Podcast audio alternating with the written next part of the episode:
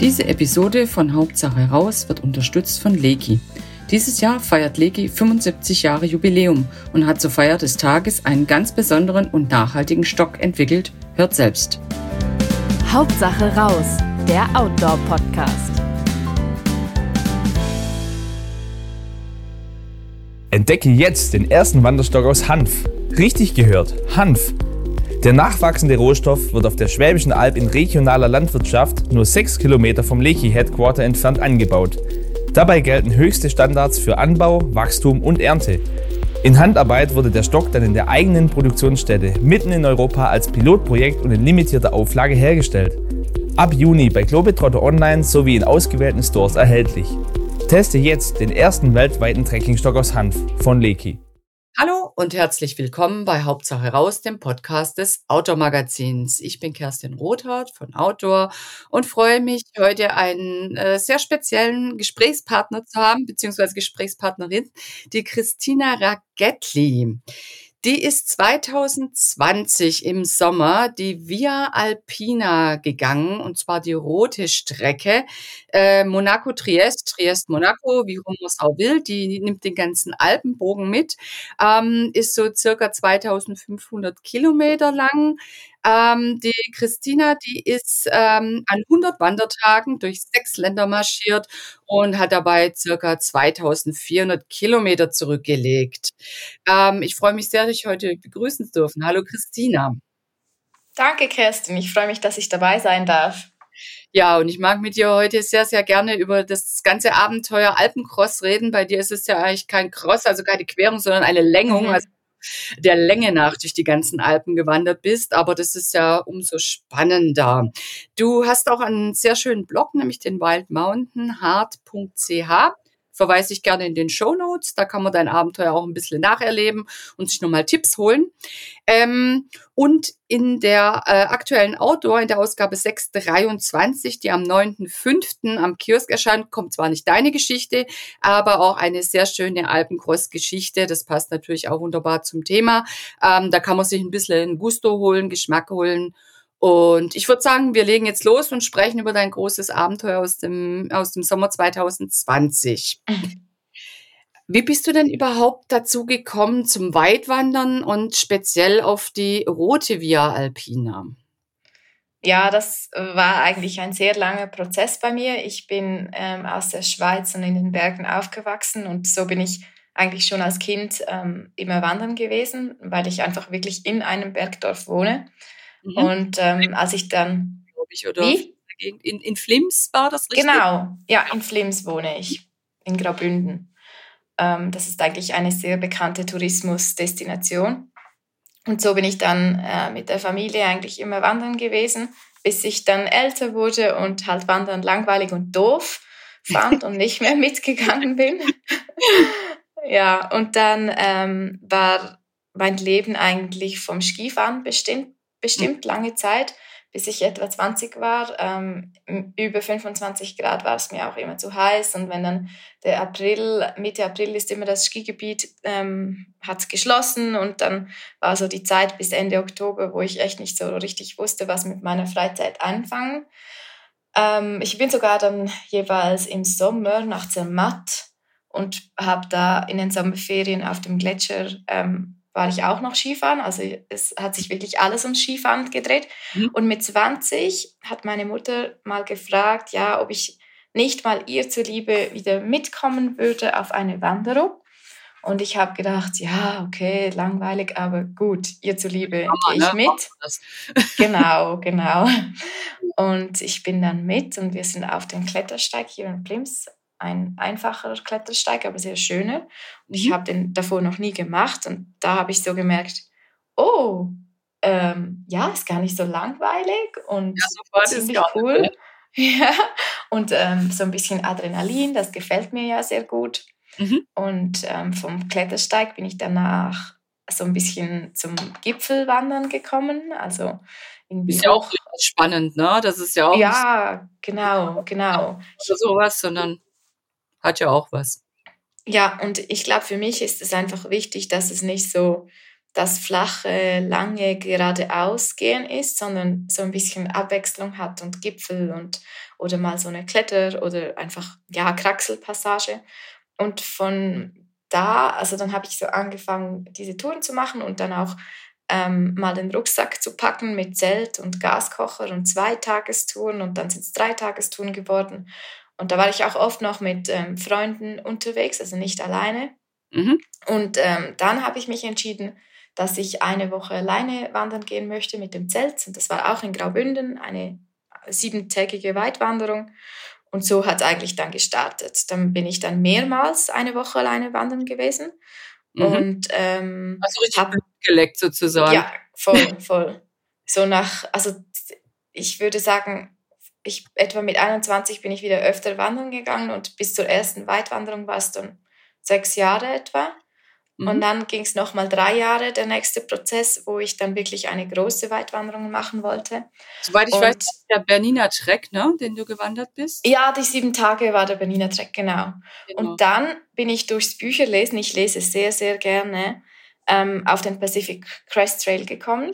Das ist die wohl berühmteste Weitwanderung der, der Welt. Ein großer ähm, Traum für viele, die mit dem Weitwandern liebäugeln. Genau, genau. Und die Wanderung ist in Amerika 4000 Kilometer lang. Und weil ich so viele Bücher darüber, darüber gelesen habe, war das auch so ein bisschen ein Sehnsuchtswunsch mhm. oder Plan von mir.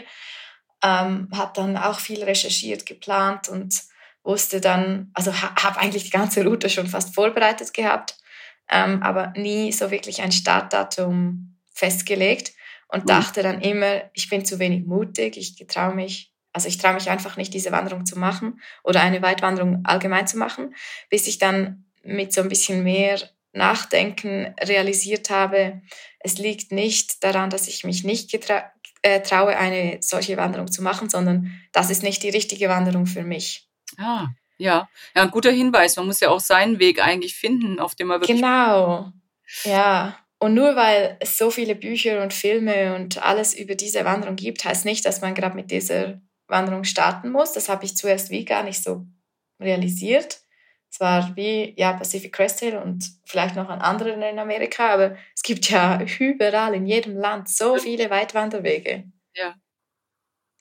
Und ähm, ich habe wie gemerkt, der Pacific Crest Trail geht, glaube ich, sechs Wochen oder so durch die Wüste und ich mag halt keine ja, Hitze. Also das ist schon mal nichts für mich. Dann ähm, hat es Klapperschlangen. Ich mag überhaupt nicht gerne Schlangen. Also wenn man wählen kann, dann lieber einen Weg mit weniger Schlangen. ähm, und ja, ich habe irgendwann auch so die Idee nicht mehr so gut gefunden, dass ich mit dem Flugzeug, Flugzeug von Flims ähm, bis nach Amerika reise um dann die Berge in Amerika zu bewandern, wenn ich ja im Paradies wohne, in den Alpen und diese auch nicht, noch nicht alle gesehen habe. Also wenn, wenn das noch nicht erkundet wurde. Und ähm, so ist es dann eigentlich zur Via Alpina gekommen. Ähm, die rote Via Alpina, den Tipp habe ich von jemandem bekommen. Ich kannte die davor nicht. Die. Route geht eben von äh, Monaco nach Trieste. Das sind 2600 Kilometer, acht Länder extrem viele Höhenmeter und das ist auch der Grund, warum es zu, ähm, also um 2020, als ich sie machte, gab es kein Buch, kein Wanderführer und eigentlich auch fast keine Blogs, also fast nichts an Informationen von anderen Leuten, die die schon gegangen sind, weil es fast niemand läuft. Apropos, ähm, du hast es zum Anlass genommen, auch äh, selber ein Buch über die Via Alpina zu schreiben, nämlich äh, von Wegen. Und das erscheint am 27.04. im Malik Verlag. Also als Taschenbuch kann man vielleicht sogar als Reiselektüre sich einstecken. Und da hast du deine ganzen ähm, Erfahrungen und Tipps eigentlich gut verarbeitet, würde ich sagen. Ich habe schon mal ein bisschen reingeschmökert. Das ist sehr spannend zu lesen. Genau, da wollte ich nur mal kurz ein bisschen Werbung für dein Buch machen an der Stelle. Ja, danke, das ist lieb. Ja, es kam ja schon in der Schweiz vorher raus. Es gibt es schon seit einem Jahr. Das war ein rechter Überraschungserfolg hier, weil ich dachte, ja, ein Wanderbuch halt, oder? Aber ja, ähm, Via Alpina oder gerade zur roten Via Alpina bisher wenig bis gar keine ja. gab. Da ist ja jeder froh, äh, der mit Gedanken spielt, äh, dass der irgendwie was an der Hand hat oder an die Hand kommt, wo er sagt, boah, da kriege ich die ganze Info mal zusammen und kriege auch noch ein bisschen mit, wie es denn unterwegs ist, auf dem Weg da unterwegs zu sein. Genau, ja. Und ebenso bin ich dann auf diese rote Via Alpina gekommen, habe dann angefangen zu planen, aber hatte einen riesen Respekt davor, weil die rote Via Alpina auch oft als Königsroute der Weitwanderung genannt wird und man startet ja nicht, ähm, ja, sinnvoll ist es zumindest nicht, mit der Königsroute der Weitwanderung zu starten, aber irgendwie hat es mich dann nicht mehr losgelassen. Und auch wenn ich viele Zweifel hatte, habe ich dann irgendwann gesagt, ich versuche das jetzt und ähm, da es ja nah von zu Hause ist, abbrechen könnte ich ja immer noch. Also ja. das ist ja dann nicht so eine Reise, um nach Hause zu gehen. Ja, dann doch so gut erschlossen, dass man von den meisten Punkten relativ problemlos auch wieder zurückkommt oder zu Tal kommt. Ne? Genau, genau, das ist eigentlich recht easy. Und, ja, und das auch für deinen Abenteuergeist, dass du dich dann gleich an die rote Via Alpina gemacht hast. Es gibt, glaube ich, insgesamt fünf, wenn ich mich irre.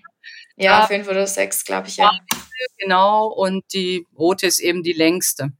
Genau, das ist so alles miteinander verbunden. Und ähm, ja, eben, dann habe ich geplant und hatte schon noch so meine Zweifel, aber auch wenn ich dann mir irgendwann gesagt habe, hey, es ist in diesem Projekt auch okay, abbrechen zu ja. wollen oder wenn es einfach zu viel ist und ich das nicht schaffe, hatte ich doch immer, äh, also ich kann nicht gut aufgeben. Ich, es ist für mich recht schwierig, nur schon den Gedanken, ähm, auszusprechen, wenn ich abbrechen würde, wäre das okay. Das war für mich schon so, wow, okay, gut. Aber jedenfalls habe ich es dann geschafft und ich ähm, habe dann geplant und Startdatum festgelegt und dann kam, kam eben das Coronavirus und mhm. wir hatten Lockdown und, und, und, mein Plan fiel erstmal ins Wasser, weil ähm, ja, die Route überschreitet die Landesgrenzen mehrmals ähm, und man durfte ja nicht aus dem, also ich durfte nicht aus, aus der Schweiz ausreisen.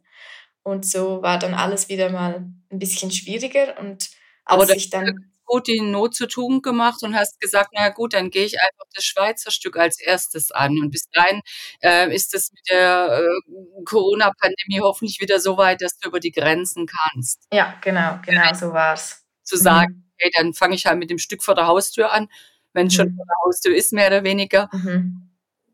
Wie hast du dich denn insgesamt ähm, vorbereitet auf, die, auf das ähm, auf das ganze Abenteuer. Du hast gesagt, du bist schon einige Wege vorher gegangen, aber hast du dann auch nochmal Hardcore trainiert, bevor du wirklich gestartet bist? Oder wie hast du, wie hast du das? Nein, also ich bin jetzt nicht ins Fitnessstudio und habe speziell für die Via Alpina trainiert. Ähm, ich hatte aber in diesem Winter meinen Job gekündigt und war, ähm, habe als Skilehrerin gearbeitet und hatte da noch diverse Prüfungen, die ich gemacht habe, die schon sehr anspruchsvoll waren. Und ich hatte dafür immer trainiert, also mehrmals wöchentlich. Und das war recht anstrengend. Deshalb war ich, hatte ich eine gute Grundfitness. Aber ich würde jetzt mal behaupten, dass ich eigentlich immer eine gute Grundfitness und Ausdauer habe, ähm, weil ich ja mein Leben lang schon regelmäßig Sport mache und Sport gehört einfach bei mir dazu. Ähm, mal weniger, mal mehr. Bist ja auch gewisse Höhenmeter einfach gewohnt, ne? Ja, genau. Aus ja. dem Flachland dann gleich auf die höchsten Alpengipfel will, das ist ja. Genau. Und auch alle meine Ferien davor, also Urlaube, ich, ich habe immer irgendwie Wander- oder Bergsteigerurlaub gemacht. Also okay. bin da selten irgendwie so in den Badeferien am Chillen. Ähm, ja, da war ich eigentlich, glaube ich, gut vorbereitet und ich wusste ja auch schon, dass es von den vorherigen Wanderungen eigentlich immer gut geklappt hat mit der Fitness. Mhm. Ähm, und doch wusste, also hatte ich so ein bisschen Angst, dass die ganze Via Alpina, dass wenn ich abbrechen müsste, dass es wegen körperlichen Gründen sein würde, also dass ich doch zu wenig fit bin. Ähm, und rückblickend kann ich jetzt noch sagen, nach zwei Wochen ist man eingelaufen und so ein Projekt ist etwa 70% mental und 30% körperlich, würde ich jetzt mal behaupten. Also die Zweifel waren ja. unbegründet. Ja, vielleicht muss man sich auch wirklich ähm, darauf einstellen, ja, es kann mal regnen, ja, ich kann auch im Sommer äh, in, in den Schnee kommen, weil das mhm. ist mir aufgefallen, als ich dein Buch gelesen habe, dass du immer wieder doch mit Regenperioden zu kämpfen hast. Ah ja, total. Sogar Neuschneefeldern gegen mhm. Ende der Tour hin. Ne? Mhm. Ja, das gehört dazu. Ja. Ähm, natürlich ist so eine Wanderung, das muss man ja wissen, das wird jetzt nicht wie wenn man an ein, sich ein Wochenende aussucht mit Sonnenwetter und wunderschön. Wenn man mhm. ähm, vier Monate am Stück läuft, dann hat man etwa die Hälfte davon, ja, halt auch Regen und Gewitter und alles dabei. Und man kann dann ja nicht immer alles aussitzen und warten, dann kommt man nie an. Also das heißt, auch schlechtes Wetter ist dann halt einfach Wanderwetter. Mhm. Ähm, wie hast du denn deine Ausrüstung optimiert? Du bist, glaube ich, die meiste Zeit mit 13 äh, Kilo marschiert, ähm, hast ein Zelt dabei gehabt und Essen Wasser ja auch. Wie, wie hast mhm. du das gehandhabt? Und was hast du mitgehabt vor allem? Mhm. Ähm, die Ausrüstung hatte ich eigentlich schon komplett vor der Wanderung durch die Wandertouren, die ich davor immer gemacht habe. Ich habe dann noch den Rucksack, ähm, einen neuen gekauft mhm. der leichter war und eher so ein bisschen breiter als hoch. Ich bin nicht so groß, ich bin 1,62 und wenn die Rucksäcke so hoch sind, dann schränkt das immer mein Bewegungsfreiraum vom Kopf ein. Dann sehe ich den Weg nicht mehr so gut, kann den Kopf nicht mehr so heben. Da habe ich noch optimiert. Und ich habe einen leichteren, ja? Hast du alles gewogen vor, vor deiner ja. Tour? Wieso? Und ich, ja, habe ich gemacht. Und ich dachte, ich habe das so viel davon gelesen und dachte immer so, oh Gott, die Leute übertreiben ja so maßlos. Ja, ähm, und ich dachte, das mache ich nie. Aber kurz vor der Reise habe ich dann so gedacht, ah, irgendwie, ich mu muss mal schnell checken. Und dann ist eben rausgekommen, der Rucksack war überdurchschnittlich schwer. Mhm. Und der ähm, Schlafsack, den habe ich auch noch optimiert, habe ich einen neuen gekauft. Und zwar einen Kilt, der unten offen ist, also nicht so ein so eine Hülle oder ja. man ist da nicht komplett eingehüllt, aber da reduziert man das Gewicht nochmal um die Hälfte von einem normalen Schlafsack. Das ist schon viel. Mhm. Ja, also mein Schlafsack war unter 500 Gramm und minus drei Komforttemperatur. Oh. Und du ja. hattest wirklich auch schlechtes Wetter unterwegs, ähm, also Hut ab. es hat, hat geschneit, es war kalt, also es, es geht. Ähm, und der Rucksack zu den Kilogramm, der war 13, wenn ich frisch eine Woche Essen eingekauft habe. Sonst war meistens viel leichter. Also oh. es ist so. Also 13 10, Essen und, und Wasser für den Tag, weil in ja, für, genau. Stellen Wasser. Mhm. Ja, Essen für, äh, Essen für eine Woche und Wasser für einen Tag ist dann bei 13 Kilo Maximalgewicht. Wow. Sonst ist er zwischen ja, so 11 im Durchschnitt. Ideal, ideales äh, Wandergewicht, würde ich sagen, aber trotzdem ja weil du hattest ja, wie gesagt, auch das Zelt mit und einen Kocher. Mhm, mhm, ähm, also Hut ab, das so zu optimieren, dass man wirklich mit 11 bis maximal 13 Kilo voll beladen hinkommt. Das ist nicht schlecht. Ja, aber ich muss dazu sagen, als ich auf dem Berniner Trek war, 2017, das erste Mal eine Woche, ja. da war mein Rucksack, glaube ich, 20 Kilogramm schwer. also ich habe mich verbessert. Ja, und ich hatte so Schulterschmerzen und oh mein Gott. Aber ich ja, habe dann natürlich gemerkt, was ich nicht brauche. Ja, dann war das äh, eine harte Lektion, mhm. dass du gelernt ja. hast, 20 Kilo auf 13 runter oder sogar 11, mhm. wenn ein bisschen leerer war. Das ist ja echt äh, ja. sauber. Ähm, was wären denn deine drei wichtigsten Tipps für Einsteiger, wenn jetzt jemand auch vorhat, vielleicht nicht gleich die Via Alpina, aber doch so einen zügigen Weitwanderweg zu gehen? Ja, also es gibt verschiedene Wege. Es ist sicher mal ein Tipp, ähm, sich den richtigen Weg für sich selber rauszusuchen ähm, und nicht einfach irgendwas zu machen, was man halt jetzt eben gerade gehört hat oder bekannt ist. Ja. Ähm, man kann ja wirklich da nach seinen Bedürfnissen gehen. Was mag man am liebsten? Ich beispielsweise mag sehr alpin und auch karge Steinlandschaften und wenn es hoch ist und auch mal ein bisschen schwieriger und ausgesetzt und so, ja, wenn es wenn's, ähm, steil die Kante runtergeht, das gefällt mir sehr gut. Daher hat die Violine gut gepasst. Ich erinnere. ja. Und ähm, also da schon mal sicher schauen, dass man die richtige Wanderung für sich selber auswählt, wäre ein Tipp. Und dann gehen wir gleich weiter zum Thema, wo wir vorhin waren, Ausrüstung. Ähm, da lohnt es sich schon, sich gute Gedanken dazu zu machen und sich genau zu überlegen, was man braucht. Und falls jetzt jemand ähm, mal schauen möchte, was ich so dabei hätte oder hatte, ich mhm. habe auf meinem Blog eine Packliste wirklich mit den Grammangaben, was wie schwer war. Und die kann man downloaden und so ein bisschen als Anhaltspunkt vielleicht für seine Packliste brauchen. Ähm, das ist ein super Tipp. Also ich verweise, wie gesagt, in den Show Notes zum Podcast gebe ich den, Pod äh, den, den Blog von dir auch an, dass man dich auch wirklich finden kann. Ja, einfach unter Equipment, da ist die Packliste als PDF zum Download. Ähm, und der dritte Tipp, ja, ich habe recht viel Zeit in die Recherche investiert, ähm, also sehr viel vorbereitet. Es gab ja eben keinen Wanderführer. Ich habe dann so viel über die Route versucht herauszufinden, wie es halt geht mit dem, also ja, online und habe mir eigene Listen zusammengebastelt und äh, herausgeschrieben, welche Pässe schwierig sind, welche einfach. Ähm, natürlich auch Fakten wie Höhenmeter, ähm, Kilometer und so weiter. Aber auch, ja, wo gibt's wieder einen Laden, wo ich Essen kaufen kann? Wann hat er geöffnet? Weil in den Bergen sind die Läden nicht irgendwie 24 Stunden, sieben Tage offen, nicht wie in den Städten. Ja, ähm, ja. Und ähm, wo hat's wieder Hütten, wo man Schutz finden kann, wenn ein, ein schlimmes Gewitter kommt, dass man halt nicht zeltet. Ähm, oder wo kann ich wieder Gas kaufen für den Gaskocher, weil das ist sehr schwierig. Mhm. Es gibt also da wirklich wieder was zu finden, wo man Nachschub kaufen kann. Das habe ich halt alles schon ähm, bevor, vor der Abreise eigentlich recherchiert. Und das hat ja. mir dann auch viel geholfen. Unterwegs hattest du ja oft auch kein Netz, aber du hast immer ein mhm. GPS dabei gehabt, um eben auch ein mhm. Notfallsignal abzusetzen. Ja. Oder wenn du gar kein Netz hast, um äh, dich eben mit dem, mit dem GPS-Gerät zu orientieren. Ähm, mhm. Hast du dann von Etappe zu Etappe äh, das geplant und dann möglichst per Handy, äh, sobald du Netz hattest?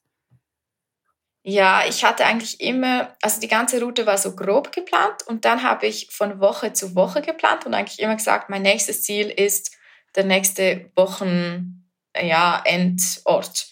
Okay. Ähm, und dann habe ich meistens am Abend ähm, den nächsten Tag nochmals genau angeschaut. Den hatte ich aber schon am Abend vorher nochmals genau geplant. Und dann schon den übernächsten Tag auch schon durchgeplant. Also es ist immer so zwei Tage, die, wo ich genau wusste, was mich etwa erwarten würde. Ja, du hast ja auch manchmal auch Etappen zusammengelegt, gesagt, wow, heute genau. bin ich, ich gehe noch ein Stückel weiter. Ja, genau. Ja, ja. das äh, geht natürlich nur, wenn man es macht wie du, nämlich äh, eine Mischung aus Wildzelten und festen Unterkünften macht. Mhm. Also du hast ziemlich viel gezeltet, auch wild gezeltet, teilweise auch mhm. gefragt Hütte oder äh, mhm. Besitzer von irgendeiner Alm, darf ich da mein Zelt hinstellen, wenn es ging oder wenn das Wetter zu schlimm war und die Hütte offen hatte, bist auch gerne mal in eine Hütte rein, hast dir ab und zu auch ein Hotel gegönnt, was ich ja total super finde, weil vier Monaten unterwegs insgesamt. Ähm, darf man sich ja auch ein bisschen Entspannung gönnen. Ähm, warum hast du das so gemischt? Weil du hättest ja auch sagen können, ah, ich lasse das ganze Zeltzeug weg, lass den Kocher möglichst weg oder nehme nur Notessen mit, ähm, spar nochmal Gewicht und schau, dass ich äh, nur in feste Unterkünfte und Hütten komme. Ja, das hat zwei Gründe. Ähm, der erste Grund ist, ich liebe es, mit dem Zelt unterwegs zu sein. Also ich mag das einfach sehr. Ähm, mhm. So das alleine draußen schlafen und ja, so mitten in der Natur zu sein. Und der zweite Grund ist, man ist total flexibel. Also man kann eben Etappen zusammenlegen, ähm, dort anhalten, wo es halt gerade passt oder wie weit man kommt und auch so ähm, sich dem Wetter besser anpassen. Mhm. Mhm. Aber es gibt natürlich auch Abschnitte auf der ganzen Via Alpina, wo das Zelten verboten ist. Und ich mhm. habe mich versucht und habe das wirklich, glaube ich, außer einmal auch ähm, immer mich daran gehalten, ähm, dass ich da nicht gezeltet habe, wo es verboten war. Ähm, das Thema Wildzelten ist ja eh ein ganz heikles und gerade während der Corona-Pandemie sind ja die Leute auch etwas unvernünftig mit Zelt und auch mit dem Van aufgebrochen und mhm. haben die besiedelt. Ähm, magst du ein paar Worte zum, zum Thema Wildzelten auf der Via Alpina oder in den Alpen allgemein noch sagen? Ja, also ich finde es wichtig, dass man weiß, wo welche Regeln gelten und man auf diese auch wirklich Rücksicht nimmt. Natürlich kann es einmal passieren, ging mir auch mal so, dass man durch Gewitter und irgendwie äh, in einer blöden Situation halt dann irgendwo doch zeltet, wo es eigentlich nicht, wo man es eigentlich nicht sollte. Aber dann ist es ein Notbiwak und ähm, dann ist es auch grundsätzlich okay. Aber ich habe mich da wirklich immer sehr daran gehalten und was man sonst halt auch machen kann, ist die Leute fragen. Also gerade bei, bei den Almen oder so, ähm, mhm. dann fragt man halt die Leute, ja, könnte ich hier oder ist das okay? Und dann ist das doch auch okay. Also dann ist es gut. Und was mir noch viel wichtiger ist, ähm, ich habe jetzt ganz viele Lesungen zu meinem Buch gehabt im letzten Jahr Und ich sehe das auch so ein bisschen als Verantwortung, dass ich das Thema Abfall erwähne. Mhm. Und ich in Gerne. jeder Lesung, ich hatte jetzt 48 Lesungen, habe ich das Thema Abfall allen, die da waren, nochmal erklärt und, und ja, halt gesagt, nehmt alles mit, auch wenn ihr aufs Klo geht, hinter einem Baum. Und da müssen dann nicht irgendwie drei, vier weiße Taschentücher unter einem Stein deponiert werden. Man kann sich so einen Plastiksack mitnehmen und auch die wieder mitnehmen und dann in einem Abfalleimer im Dorf, wenn man irgendwie wieder mal ankommt, entleeren. Weil ich habe schon so viele Wege gesehen, wo man dann ähm, am Wegesrand einfach irgendwie zig weiße Taschentücher sieht und die Leute aber schon sagen, ja, ich nehme meinen Abfall immer mit, aber das nicht. Das, das ja. mit der Zeit, äh, die Natur baut das ja ab und auch die Bananenschalen und so, man kann alles wieder mitnehmen. Und ich habe das immer so gemacht, wirklich immer. Ich habe wissentlich nie etwas liegen gelassen. Und ähm, wenn immer mehr Leute in die Berge gehen, weil das Wandern ein Trend ist oder ja, das Leben in den Bergen so die Leute immer mehr und mehr begeistert, dann möchte ich einfach wirklich allen mit auf den Weg geben, bitte schaut, dass die Berge auch weiterhin schön und abfallfrei bleiben. Das ist ja eigentlich auch ein bisschen das, ähm, sag ich mal, Perverse. Man geht in die Natur, weil die so schön unberührt ist und gleichzeitig, äh, ja, versaut man sie und dann ist sie eben nicht mehr unberührt. Ja, also, genau so ein bisschen ein Widerspruch manchmal auch. Also ich sehe das auch manchmal, dass die Leute noch äh, Mandarinenschalen oder so hinwerfen. Ja, das ist doch Bio, baut sich ab. Aber gerade mhm, Mandarine, genau. Banane, das baut sich eben sehr lange nicht ab. Ja, genau. Ja, sehe ich gleich wie du. Und ich wohne ja in einem Tourismusort und wir haben wunderschöne Bergseen und ich bin halt schon damit aufgewachsen, dass manchmal halt Leute, die die Natur, die es nicht so nahe miterleben wie ich, ähm, halt hier hinkommen und so, ja, was liegen lassen, irgendwer räumt das dann schon weg und so. Und ja, das tut mir dann immer so weh, wenn ich sowas sehe. Und ich versuche einfach jetzt, wo ich mit dem Buch mehr darüber sprechen darf, versuche ich das immer noch zu erwähnen, weil ich das sehr, sehr wichtig finde, dass wir wichtig. die Alten schützen. Ja, ich unterstütze deinen Appell, nehmt euren Müll. ja, genau. Fertig. Ende. Ähm, wie oft hast du denn tatsächlich ans Aufgeben gedacht? Und, und, in welchen Situationen war das? Und wie hast du es geschafft zu sagen, nee, ich gehe jetzt trotzdem weiter? Du hast ja schon mal gesagt, dass du eh nicht so äh, gerne aufgibst und ähm, dass das für dich auch ein bisschen ein Problem ist. Aber trotzdem waren ja auch Situationen, wo es echt eng war. Ja, also ans Aufgeben so ganz konkret, dass ich Zugverbindungen gegoogelt hätte, ja. wann und wo kann ich nach Hause gehen, hatte ich nie. Okay. Aber ich hatte schon mehrere Krisen und das ist irgendwie auch normal. Also ich hätte wahrscheinlich auch, wenn ich normal im Alltag gewesen wäre, auf der Arbeit, vier Monate, hätte ich auch mehrere Krisen gehabt und keine Lust auf, ja, auf den Tag. Und das ja. hatte ich natürlich auch beim Wandern und meistens war das immer sehr wetterabhängig. Also wenn das Wetter schlecht war, dann war meine Laune schlecht. Wenn das Wetter gut war, dann war alles super und toll und ich der glücklichste Mensch. Ähm, und da kommt es halt darauf an, diese Situation, wo es nicht gut läuft, irgendwie die wieder zu meistern und als Herausforderung zu sehen und daran zu wachsen. Und ich habe dann noch zusätzlich mir so wie eine Motivationsliste zurechtgelegt ah. und ähm, hatte so verschiedene Stufen von wie kann ich mir jetzt helfen?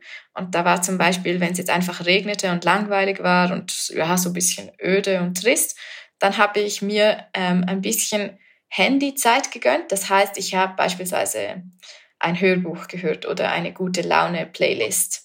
Mhm. Ähm, weil ich musste ja immer ein bisschen Batterie sparen. Ich kann das nicht ja. einfach da die ganze Zeit äh, Sachen hören. Und ich finde auch in den Bergen habe ich eigentlich nicht so gerne Kopfhörer im Ohr, wenn es wirklich ähm, alpin ist und auf einem schmalen Pass und so. Ich möchte da hören, wenn, wenn Stein oder irgendwas, wenn sich das was bewegt und finde es eigentlich auch schöner, ähm, wenn ich die Natur mehr wahrnehmen kann. Aber wenn man dann irgendwie drei Stunden durch den Wald läuft und es regnet und es ist vielleicht ein bisschen langweilig, dann finde ich schon gut oder finde ich es cool, wenn ich ein Hörbuch hören kann. Und dann habe ich mir das halt gegönnt, wenn es ging mit der Batterie. Und wenn die Krise größer war, also so sehr groß, dann habe ich mir meistens dann eben ein Hotelzimmer im nächsten Ort gebucht. und ähm, hatte natürlich mich dann immer darauf gefreut, endlich mal wieder in einem schönen Bett und bequemen Bett zu schlafen oder zu duschen und die Haare zu waschen oder was Feines zu essen beim Abendessen im Hotel. Und dann war die Laune meistens schon viel besser. Und ähm, wenn es richtig, die Motivation so richtig am Anschlag war, dann habe ich mal auch einen Pausentag gemacht. Das hilft auch schon sehr viel gute Tipps. Und ich denke auch, das ist wirklich eine Motivation, wenn man weiß, okay, ich bin jetzt wirklich triefend nass von oben bis unten, aber ich gönne mir das Hotel, mhm. habe es vielleicht auch schon gebucht und kann da auch meine ganzen Sachen einfach einmal richtig sauber durchtrocknen. Ne? Dass man ja, immer wieder startet, einfach in trockenen Socken und mit ja, genau. Start geht. Ne?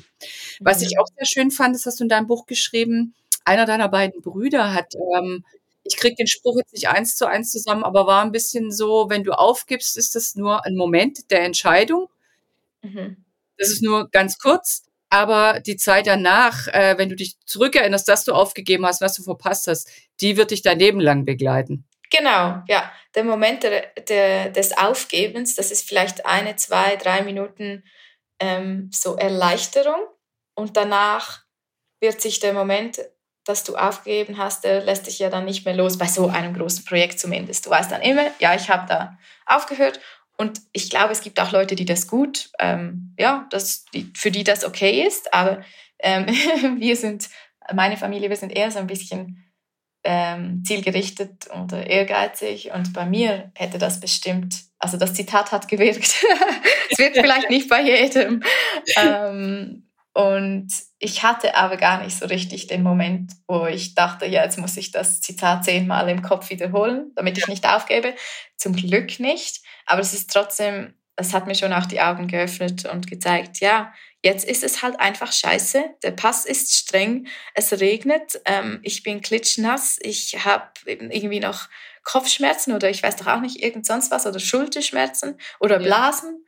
Ja. Ähm, ich, ich habe Hunger, aber das Essen in meinem Rucksack macht mich nicht mehr an und ich habe Heimweh, aber das geht vorbei. Das ist jetzt irgendwie zwei Tage, ist halt, ist halt das Leben gerade nicht so cool.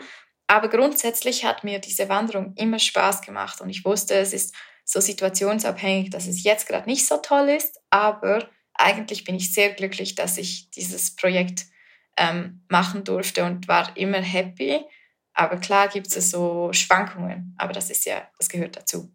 Aber es ist eigentlich ganz gut, sich so verschiedene Motivationsstufen zu überlegen, wie du es jetzt gesagt hast, dieses Zitat, das einen antreibt oder die mhm. Hotelzimmer. Ich glaube, da schafft man es eigentlich ganz gut, bei der Stange zu bleiben. Mhm. Was ich mich natürlich auch gefragt habe und das in deinem Buch auch ein bisschen anklingt, wenn man als Frau viel allein wandert, ähm, wo liegen denn da die Probleme deiner Meinung nach? Oder gibt es überhaupt Probleme? Fragen wir mal so rum. Ja, das werde ich viel gefragt. Ähm, ich bin eine Person, die gut alleine sein kann und das auch immer mal wieder braucht. Daher war das für mich äh, nicht so ein großes Problem, als, die, als sich dieser Traum geformt hat, war es auch mein Traum. Ich habe den nicht so mit jemandem zusammen äh, mhm. aufgebaut und immer darüber geredet und mehr Informationen gemeinsam gesammelt. Es war so mein ja, mein Traum. Ich, der hat irgendwie quasi nur mir gehört. Und daher war es auch klar, dass ich das machen werde, egal ob jemand mitkommt oder nicht. Und ähm, es ist auch schwierig, jemanden zu finden, der mitkommt, der auch vier Monate wandern will, der gleich auch schnell ist Zeit wie hat. ich, man der auch ja, Zeit hat, Geld hat, ähm, den man mag, weil man so viel miteinander zusammen unterwegs sein würde. Das sind viele Kriterien, die es zu erfüllen gibt. Das ist schwierig. Und bei mir war es dann so, dass ich viel Besuch hatte. Also gerade in der Schweiz, wo ich ja nah von zu Hause bin, ähm, hatte ich viele Besucher. Ich glaube, insgesamt haben mich sieben Leute auf der Wanderung besucht. Und ich habe das eigentlich Wochen begleitet, ne? Weil ja, ich glaube, das längste war fünf mhm. Tage. Mhm. Ja. Ah, okay. Mhm. Und ähm, das war so cool, dass ich diese Abwechslung hatte ähm, von Freunden, die mir dann auch irgendwie was mitgebracht haben und halt wieder mal diese anderen Gespräche und ähm, dann wieder alleine und irgendwie in der nächsten Woche habe ich vielleicht Leute kennengelernt und so war es irgendwie trotzdem nicht so einsam oder man ist nie so richtig alleine oder wenn, braucht man es auch vielleicht gerade auch oder es ist okay. Mhm. Nur so gegen Schluss, da war ich ein bisschen einsam. Ähm, in Frankreich, als die Hüttensaison eh schon vorbei war und wegen Covid auch sehr viele gar nie auf hatten und die Leute ähm, nicht mehr unterwegs waren und das Wetter war schlecht, da war ich so ein bisschen einsam. Aber das war dann auch am Schluss. Aber da hast du ja auch äh, nochmal ganz coole Leute kennengelernt. Den Hermann zum Beispiel, den fand ich ja sehr beeindruckend, der 69 damals war, ja. schon viele Weitwanderwege hinter sich hatte, mhm. der auch so ja. zwischen Weitwandern und Fernwandern. Ich glaube, er hat so definiert, Fernwandern ist über Ländergrenzen hinweg, Weitwandern genau. ist innerhalb eines Landes. Habe ich vorher ähm, drüber nachgedacht, dass es diesen feinen Unterschied Und den hast du ja tatsächlich mehrfach getroffen. Und das fand ich eigentlich mhm. auch ganz schön, ne? weil du dann immer wieder dich mit dem so auch verbunden hast, gesagt hast, ah, wo bist du jetzt? Okay, ja, da können wir uns treffen. Oder er hat ja auch noch mal einen Tipp gegeben. Pass auf, ja. da ist eine gute Unterkunft, da kannst du hinkommen. Ja. Oder da ist ein schlechter Weg, geh da nicht durch. Da bin ich einen anderen Weg gelaufen, der war mindestens genauso schlecht, aber das wusste er ja nicht. aber es, ist, es war lustig. Ja, eben, so habe ich viele Leute kennengelernt, aber jetzt Hermann beispielsweise habe ich ähm, eben schon auch im letzten Abschnitt kennengelernt, aber ja. so dann die ganz letzten zwei Wochen, da war fast niemand mehr. Okay. Mhm. Das war dann schon noch mal ein Stück einsamer. Ja, aber du konntest äh, das Alleinwandern auch genießen oder bist du insgesamt lieber im Team unterwegs? Nein, ich mag ähm, das Alleinwandern sehr gerne. Also ich mag beides sehr gerne. Ich könnte mich jetzt nicht so wirklich für etwas entscheiden, aber wenn ich zu zweit wandere, dann ähm, bin ich schon auch ein bisschen wählerisch, mit wem. Ja. Weil es mit den einen Leut äh, Personen einfach so gut funktioniert und so unkompliziert ist und man immer das gleiche Bedürfnis und so hat und mit anderen vielleicht ein bisschen ja, schwieriger, anderes Wandertempo, wie auch immer. Ähm, und daher bin ich manchmal auch einfach echt gerne alleine unterwegs. Ja, kann ich gut verstehen. Ähm, du hast es ja schon mal angeschnitten, Schlangen sind nicht so deins. Unterwegs waren ja auch Begegnungen mit Schlangen da. Es Bären in den Gebieten, wo du durchgewandert bist. Was ist denn jetzt eigentlich schlimmer, so eine Begegnung in der Schlange oder in, in Unwetter zu kommen? Äh, ganz klar Unwetter. Okay, ja, weil, deine Schlangenangst ja. ist dann doch geringer als uh, ja. äh, dieses Gewitter. Ja, also das habe ich auch so ein bisschen unterwegs erfahren. Ähm, ich, wie bei der Motivationsliste habe ich so für jedes Problem eine Stufe, um mich zu, irgendwie zu motivieren, habe ich das auch bei der Angst. Und da gibt es so eine Angstskala und Gewitter ist zu oberst. Mhm. Ähm, und so Schlangen und Wölfe und Bären und was halt da alles sonst noch so ist, das ist eigentlich eher weiter unten, weil ja, die Chance, dass was passiert, ist viel, viel kleiner. Ähm, ja. Und die Tiere sind meistens ja auch alle scheu. Ja, da, also wirklich, der, der Gewitter, da habe ich einige Sachen erlebt, wo ich echt so dachte, okay, das ist jetzt Todesangst. Oh, yeah. Und das hatte ich bei der Schlange trotzdem nie. Auch wenn da wirklich vor meinen Füßen zwei giftige Aspi-Vipern davon geschlängelt sind, dann habe ich schon so, ah, Hilfe und weg und, und der Puls ist in die Höhe, aber so das Gefühl von, oh mein Gott, über, also kommt das gut, äh, habe ich Glück und überlebe das, das hat man dann trotzdem nicht. Ja, wie du sagst, sie sind ja auch davon geschlängelt, während. Genau, das Gewitter schlängelt nicht davon. Hm. Äh, ich glaube, du hast doch einmal, ich glaube, das war auch auf dem letzten Abschnitt, da bist du dann irgendwann mal aus dem Zelt raus und in doch so eine äh, üble, modrige ähm, Not Biwak, ja. Hütte mhm. rein, weil es mhm. einfach zu arg geworden ist. Und am nächsten Tag hast du auch wirklich gesehen, dein Zelt ist komplett platt gedrückt. Also hättest du auch keine gute Nacht gehabt, ne? Nein, und das, äh, es hat so viel geregnet, dass der Boden das Wasser nicht mehr aufgenommen hat und dann halt logischerweise mein Zelt irgendwann auch nicht mehr. Und das war so, das waren die letzten Tage auf der Via Alpina und nachher irgendwie, ich war dann wirklich am Ziel in Monaco und zwei Tage später war das Unwetter dann so stark, dass es ganze Dörfer zerstört hat, wo ich durchgewandert bin und mhm. auch sogar Menschen daran, also ja, deshalb gestorben sind. Also richtig, richtig schlimm. Und ähm, ja, manchmal muss man halt einfach sagen, okay, die Natur ist definitiv stärker als ich. Ähm, wäre jetzt schön gewesen, im Zelt zu schlafen und nicht in dieser gruseligen Unterkunft, aber ich bin froh, gibt es diese, also nichts ja. wie rein. Ja, natürlich. Ach, genau, jetzt nochmal kurz zu deiner Strecke. Also, das haben wir vorhin nur so kurz angeschnitten. Du bist zuerst durch die Schweiz gewandert, dann eigentlich nach Triest und zum Schluss, Schluss äh, Entschuldigung, zum Schluss durch Frankreich nach Monaco. ja, Frankreich und Italien war es ähm, der letzte Abschnitt, genau. Also nur um nochmal das im Kopf gerade zu rücken, wie du das mit der Corona-Pandemie trotzdem hinbekommen hast. Ja. Hm. Wenn du jetzt zurückblickst, was würdest du vielleicht anders machen? Hm. Oder sagst du, nee, war alles prima so, habe ich eigentlich im Großen und Ganzen komplett, würde ich genauso nochmal machen. Ja, also ich, es, ich würde eigentlich alles nochmal gleich machen, aber wenn ich natürlich genau wüsste, an diesem Tag kommt das Gewitter um diese Zeit, dann würde ich schon anders laufen, aber ich glaube, so detailliert wäre es wohl nicht, oder dass ich so viel wüsste. Nein, ich würde eigentlich alles das Gleiche nochmal. Ich habe mich gut vorbereitet, das hat mir sicher sehr geholfen. Garantiert. Ähm, ich hatte eben Besucher, das war auch schön, das würde ich auch wieder so machen. Mhm. Die Ausrüstung war super.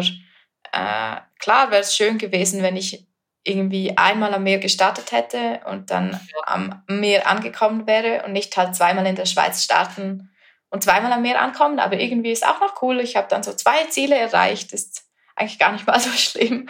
Aber Ja, da, das, Du hast ja aus der Situation gemacht. Genau, genau, das konnte ich ja nicht ändern. Das war ja halt einfach so.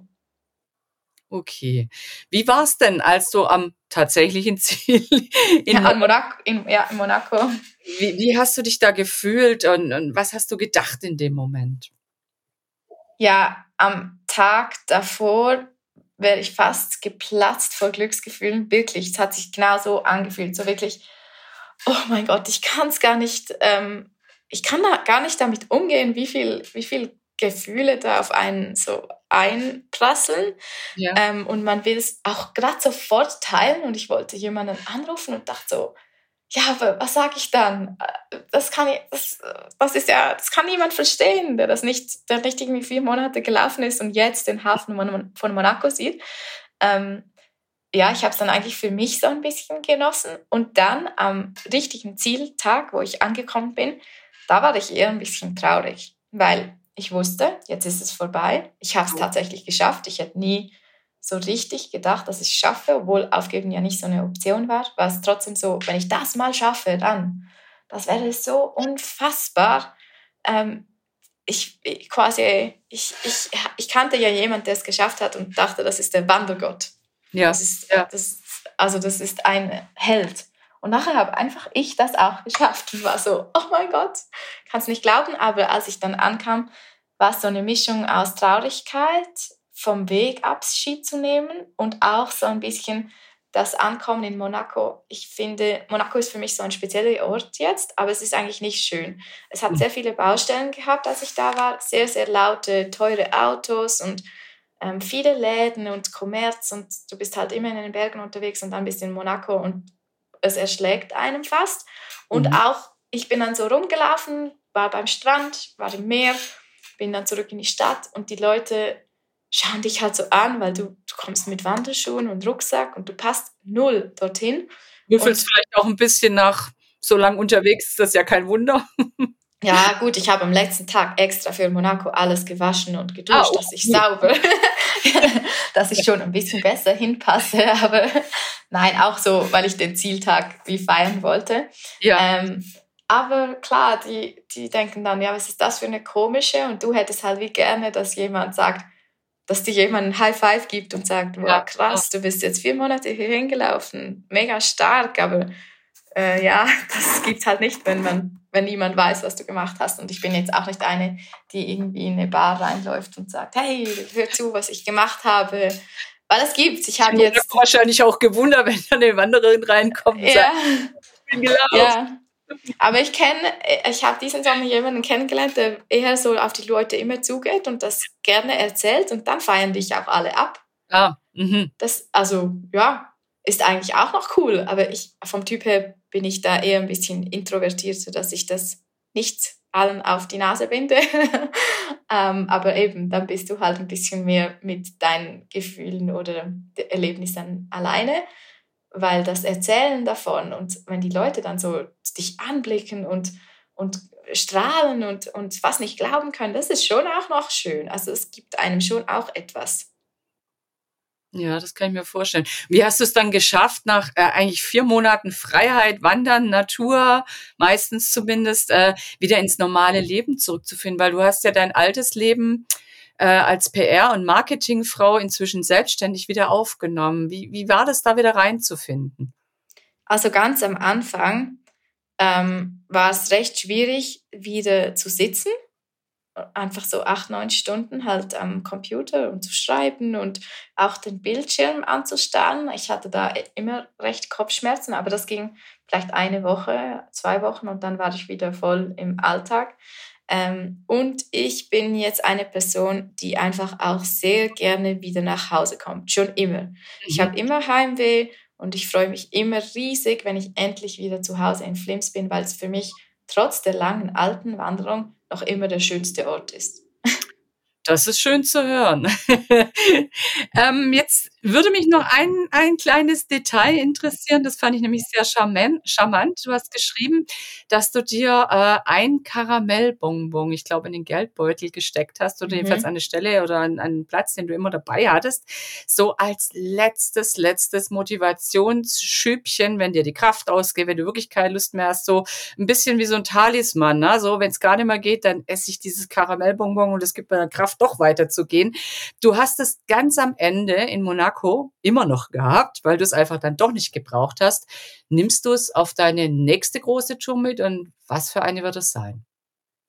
Mhm, also ich glaube, ich mache das weiterhin. Ich habe das Karamellbonbon ja aus, ja, wie soll ich sagen, tieferen Gründen dabei gehabt. Ich mag Karamell gar nicht mal so sehr, aber äh, mein Vater hat mir das jeweils, als ich noch ganz klein war, immer eines gegeben, wenn ich nicht mehr ähm, keine Energie mehr hatte zum Skifahren. Er hat mir das beigebracht und er ist halt früh gestorben und dann war das so ein bisschen wie eine Motivationsspritze für mich, dass ich dachte, ja gut, wenn ich nicht mehr kann, dann nehme ich dieses Karamellbonbon, so wie es er mir früher gegeben hat. Mhm. Ähm, und ich habe ich tatsächlich noch so eine, eine Schachtel davon ähm, und ich werde das wahrscheinlich auf eine nächste größere Tour auch mitnehmen. Ähm, die sind jetzt schon hart, wahrscheinlich gar nicht mehr gut und vielleicht auch schon abgelaufen. Ist ja egal, es ist mehr so ein sentimentaler ähm, Glücksbringer. Und ich habe jetzt für dieses Jahr keine große Tour geplant. Also vier Monate Wandern ist in naher Zukunft gerade nicht in Sicht, okay. weil halt, nein, und es ist halt auch schwierig, immer wieder aus dem Job auszubrechen. Was macht man mit der Wohnung und so weiter, Geld sparen das geht halt auch nicht jedes Jahr. Also kann man schon machen, aber für mich wäre es nicht das, das, Richtige. Ich bin auch gerne an einem Ort und verwurzelt.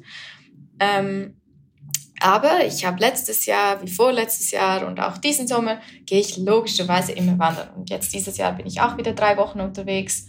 Ähm, aber ich gehe auch gerne Bergsteigen, also hohe Berge, Viertausender und so, und gerne klettern. Und wenn ich jetzt vier Monate halt weit wandere, dann vermisse ich die Bergsteigen und Wand, äh, Klettern auch immer sehr. Und mhm. jetzt im Moment ist es so, dass ich einfach all diese drei Berghobbys ähm, regelmäßig mache und dafür halt kein Riesenprojekt.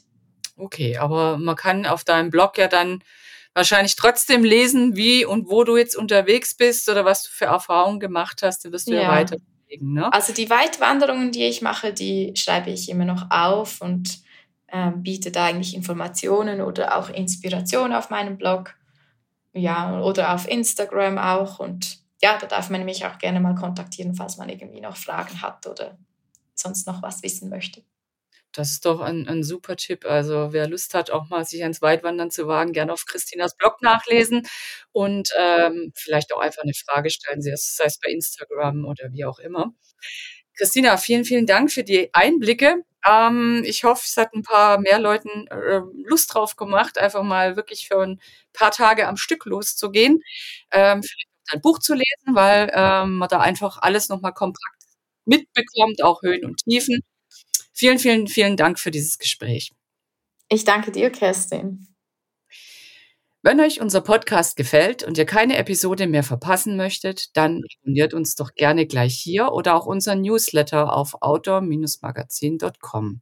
Natürlich findet ihr uns auch gedruckt am Kiosk oder per Abo in eurem Briefkasten und klar auch auf Facebook und Instagram. Bis bald hier oder draußen auf Tour.